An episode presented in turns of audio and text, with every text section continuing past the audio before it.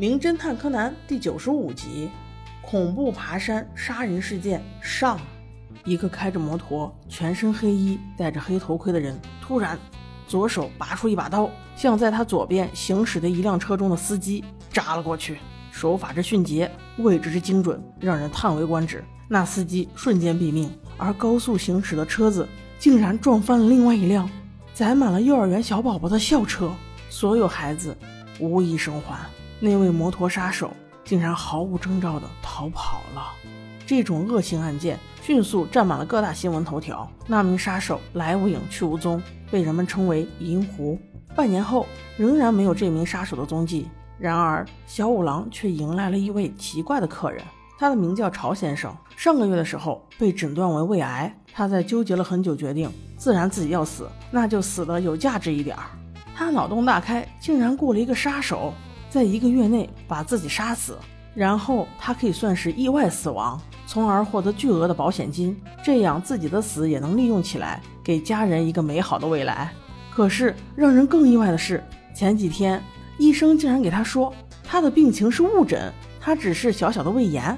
听了这些，他并没有太开心，因为他已经雇了杀手杀自己，而那位杀手此刻已经在策划怎么杀自己，关键联系不到他了，签的合同是必死无疑，所以他这次过来找毛利小五郎，是想请小五郎帮忙找到那位叫银狐的杀手，让他不要再杀自己了。哇！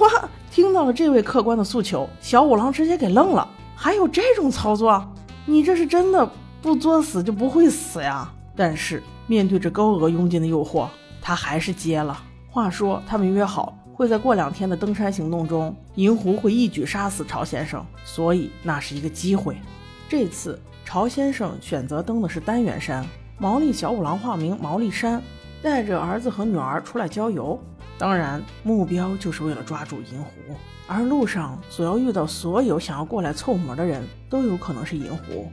他们的计划是今天要走到半山腰处的山岳庄，晚上就在那里休息，明天继续赶路。正准备上山时，就遇到第一个前来凑膜的人，他叫剑一，是一个经常登山的老司机了，皮肤健康而且黝黑，不像是说谎的。而第二个人是沉默寡言的地中海大叔，他头上的头发比三毛还要少。此时，朝先生悄悄拍了拍小五郎，突然提供了一个重要的线索。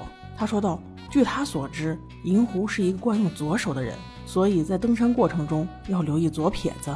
哎，你看那个剑一，他就在用左手打电话呀。说着，毛利小五郎看了过去，那个剑一确实在用左手打电话，他是在通知山岳庄的老伯，今天有可能会变天，要他注意一下。那我觉得他不可能是银狐，因为银狐不可能这么轻易就暴露自己的特点。我们接着往下看。紧跟着加入登山团队的是一个写小说的作家，名叫能先生，看起来真是很能的样子，还留着长发，一股子十八线艺术家的气质。接下来加入团队的还有两个人，他们明显是一对男女朋友，女孩叫三只小姐，男孩名叫河边儿，这个名字真的很搞笑。他们两个让我想起了《天下无贼》中的刘德华和刘若英，难道最后也是相爱相杀的结局？我们拭目以待。终于，这个团队开始登山。不久后，大家准备走一个很窄的用石头堆积的栈道，山壁上有一根绳子，仅供抓握。但是好巧不巧，就在朝先生抓握的地方断了。大伙儿突然都吓了一跳，七手八脚的在这危急时刻把他救了上来。通过分析可知，这真的是一场意外，因为绳子明显没有被人割断过，就是老化造成的。这无疑让众人都心中一惊，后面的路走得更为小心了。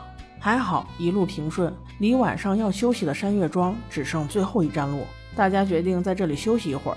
休息归休息，大家也都各忙各的。登山老司机建一此时突然不见了，众人都觉得不关自己的事儿，怂管。只有小兰和新一还比较操心，但是他两个讨论的声音还没有结束，只听不远的山坳下就传出一声尖叫：“啊！”这明显已经遇难了。果不其然，建一先生已经掉下悬崖。而发现尸体的就是那个地中海，大家都怀疑是不是他推下去的。他只会沉默寡言的说道：“不是，不是我。”小五郎和柯南同时去检查了尸体，尸体的脸上有个刀疤，旁边还有一把匕首。这很明显，尸体就是为了躲刺过来的匕首，所以才失足掉下了绳坳。也就是说，这一定是谋杀案件。但是为什么要杀他呢？小五郎此时下命令的说道：“现在所有人都不准单独行动，如果你们自己走了，被误认为杀人凶手，那可就不好了。”于是众人只得听从他的安排。说话间，天空飘起了毛毛细雨，于是众人就用最快的速度赶到了山月庄。开门的是一个满脸胡子的大叔，就是很奇怪，皮肤特别白。大家不由分说的挤了进来，没有一个人曾经见过这个老伯。所以在确认了身份之后，就在这里住下了。毛利小五郎想要打电话去报警，电话却接不通。管事的老伯却说，可能是因为刚才那阵雷把电话线给打断了。大家你一言我一语的在讨论着今天的谋杀案件。那位老伯却形色可疑的，总是在说应该是个意外吧。虽然大家没有起什么疑心，但是柯南却注意到了这一点。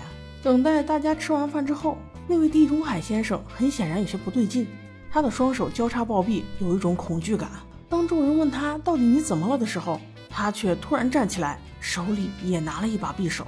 大家都很害怕，怀疑他是不是杀死剑一先生的凶手。他却唯唯诺诺地说：“我只是觉得很恐怖。难道登山不都应该带一把匕首吗？”此时大家倒觉得也不无道理。没办法，为了缓和气氛，不如听会广播吧。没想到从广播中也传来了不幸的消息，就在丹元山脚下。有一位六十多岁的老伯，今天被人杀了，而凶手却不知所踪，很可能已经逃进了丹元山。听到这个消息，众人都面面相觑。不会吧？我们中间到底有几个杀手啊？这次登山真的是物超所值啊！终于，在这诡异的气氛中，大家都沉沉睡去。但是柯南却反复想着今天的案子。突然，他在朦胧中看到了匕首的影子，于是大喊。叫醒了众人，那个拿着匕首的人已经逃之夭夭，而匕首竟然不小心落到了小五郎的脸边，这把他可吓了一跳。众人纷纷追了出去，看看到底是谁逃了。没想到追到一个山洞，还是那个地中海先生。原来他有幽闭恐惧症，在那个黑暗的小屋里，他睡不着。他应该在多年以前被人在小空间里面欺负过，那么这样一来，他就不可能是银狐了。就这样，他们依偎着过了一整晚。到了第二天清晨，他们回到了山月庄。就在山月庄的门口，听到了小兰的叫声：“啊！难道又有人死了？”迅速冲了进去。到底又会出怎样的状况呢？敬请期待。